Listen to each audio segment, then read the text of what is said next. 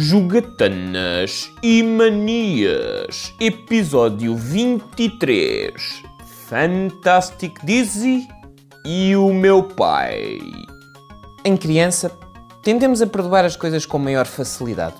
Ou por outra, a desvalorizar ou não compreender. O mundo e o que nos rodeia é visto com óculos de fundo colorido, ainda vibrante, próprios da magia inocente com que tentamos encontrar os significados que compõem a nossa ainda breve existência. É desta forma que muitos dos videojogos da nossa meninice acabam por nos despertar memórias bem mais açucaradas do que a sua experiência real. Fantastic Dizzy é um desses exemplos. Dizzy é, para começar, um ovo, aventureiro, que parte numa jornada de descoberta para tentar salvar a sua namorada, Daisy, das garras do feiticeiro maligno, Zack. Não é o enredo mais épico de sempre. Até porque não tinha essa pretensão. Fantastic Dizzy é um jogo de. Bom, é difícil colocá-lo fechado num género porque ele engloba diversos. Tanto funciona como jogo de plataformas em algumas secções, como jogo de aventuras, pela forma como temos de investigar pistas e objetos, como ainda tem secções de corridas ou tiro ao alvo. Não se sintam confusos. Fantastic Dizzy é mesmo uma amálgama de diversos géneros, mas na maior parte do tempo, para avançarmos no jogo, precisamos de recolher diversos objetos, que vão desde chaves de casas e elevadores, para nos desbloquear novos caminhos, até cordas, botijas de oxigênio, palha, uma vaca, enfim, uma seleção enorme que deverão ser utilizados ou para resolvermos determinados puzzles que nos dão acesso a mais partes do mapa, ou para ajudar os amigos de Dizzy, que em troca nos oferecem mais objetos. Se já tiverem a palavra Metroidvania em mente, tirem-na depressa. Dizzy mantém-se sempre com o mesmo set de habilidades, um salto, e com as mesmas slots de inventário, 3. E rapidamente perceberão que três vagas para uma lista gigantesca de itens, sobre os quais apenas têm uma vaga descrição, é a receita ideal para o desastre. O Carlinhos, entre os seus 6 e os 9 anos, percebeu isso mesmo. Apesar de já saber ler em português, o meu inglês era naturalmente inexistente. Portanto, a maior parte das descrições passava-me ao lado. Avançava no jogo num processo de tentativa e erro, reconhecendo as palavras que simbolizavam personagens ou objetos que pudessem ajudar em determinados tópicos.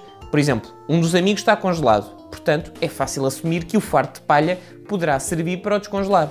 Para além disso, ajudava-me na perseverança com Fantastic Dizzy o meu pai. E para o Carlinhos, o seu pai era visto com os mesmos óculos coloridos que aquele jogo extremamente difícil e incompreensível, com um ovo saltitante. O meu pai trabalhou toda a vida em horários noturnos, no ramo da hotelaria. Isto fazia com que ele fosse trabalhar todos os dias, por volta das 10 e meia da noite, e chegasse, por sua vez, entre as 8 e meia e as 9 da manhã do dia seguinte. Só em férias ou feriados é que nos ligávamos mais, apesar de não duvidar nunca do seu amor por mim, nem hoje, apesar de tudo. Na altura já estranhava o alívio que sentia quando ele saía sem partir nada em casa ou sem gritar de uma forma mais violenta para a minha mãe ou para mim. Mas colocava mais no plano da saudade, até porque, no fundo, a única coisa que eu queria era que ele olhasse para mim e tivesse orgulho em mim. As minhas notas positivas ou os relatos da escola não chegavam para receber essa menção, portanto, quando o meu pai descobriu Fantastic Dizzy e o começou a tentar resolver comigo, surgiu a minha oportunidade. Se eu conseguisse acabar o jogo, achava eu, certeza que ele deixaria de ficar zangado.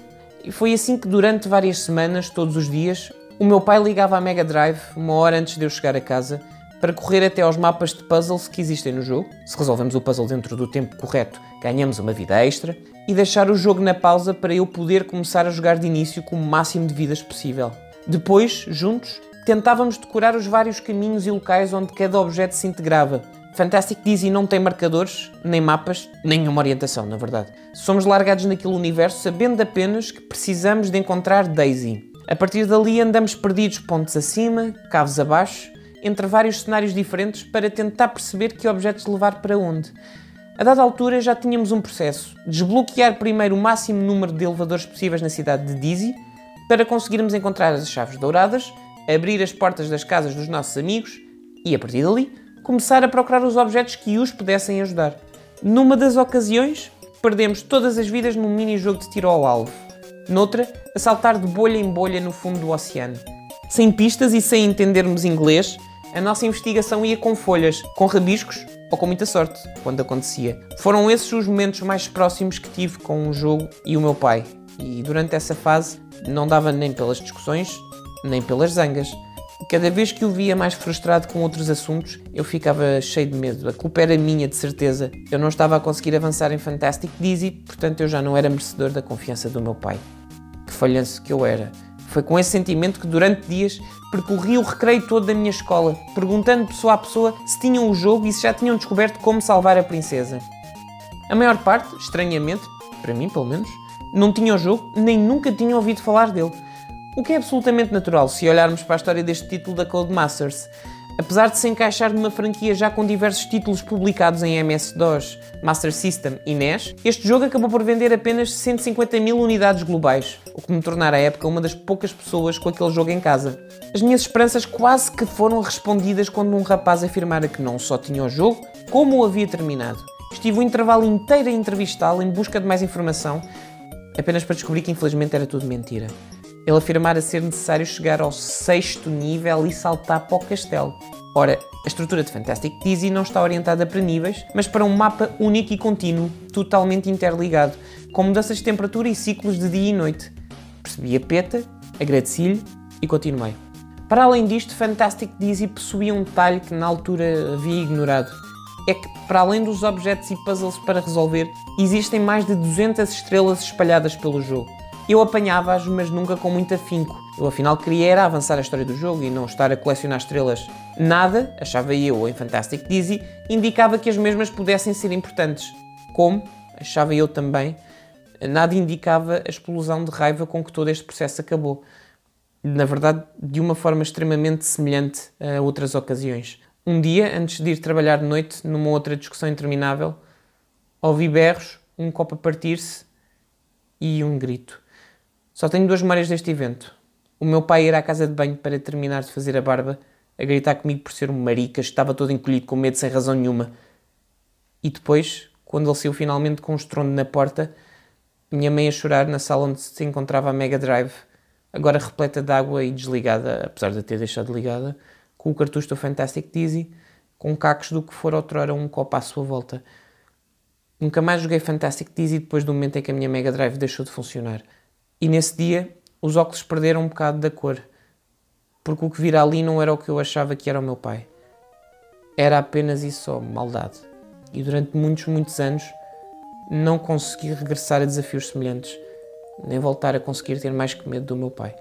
Tal como Fantastic Dizzy, no entanto, as indicações do que poderia acontecer estavam nos detalhes que são claros para quem olha com os óculos atuais, baços, sem cor, Todos os objetos tinham uma descrição no menu da pausa que nos permitia fazer uma escolha mais fácil, apesar de pouco prática, de para onde é que cada um deveria ir.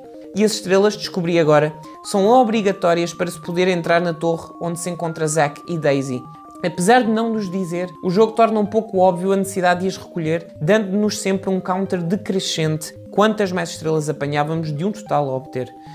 E olhando hoje para as minhas memórias, é absolutamente claro que vivia num ambiente familiar absolutamente disfuncional, dividido entre a opressão de um trabalho que sugava e explorava o meu pai até ao tutano, até à relação de carinho inexistente entre os meus pais, ligada apenas para nos dar comida e a possibilidade de termos um futuro.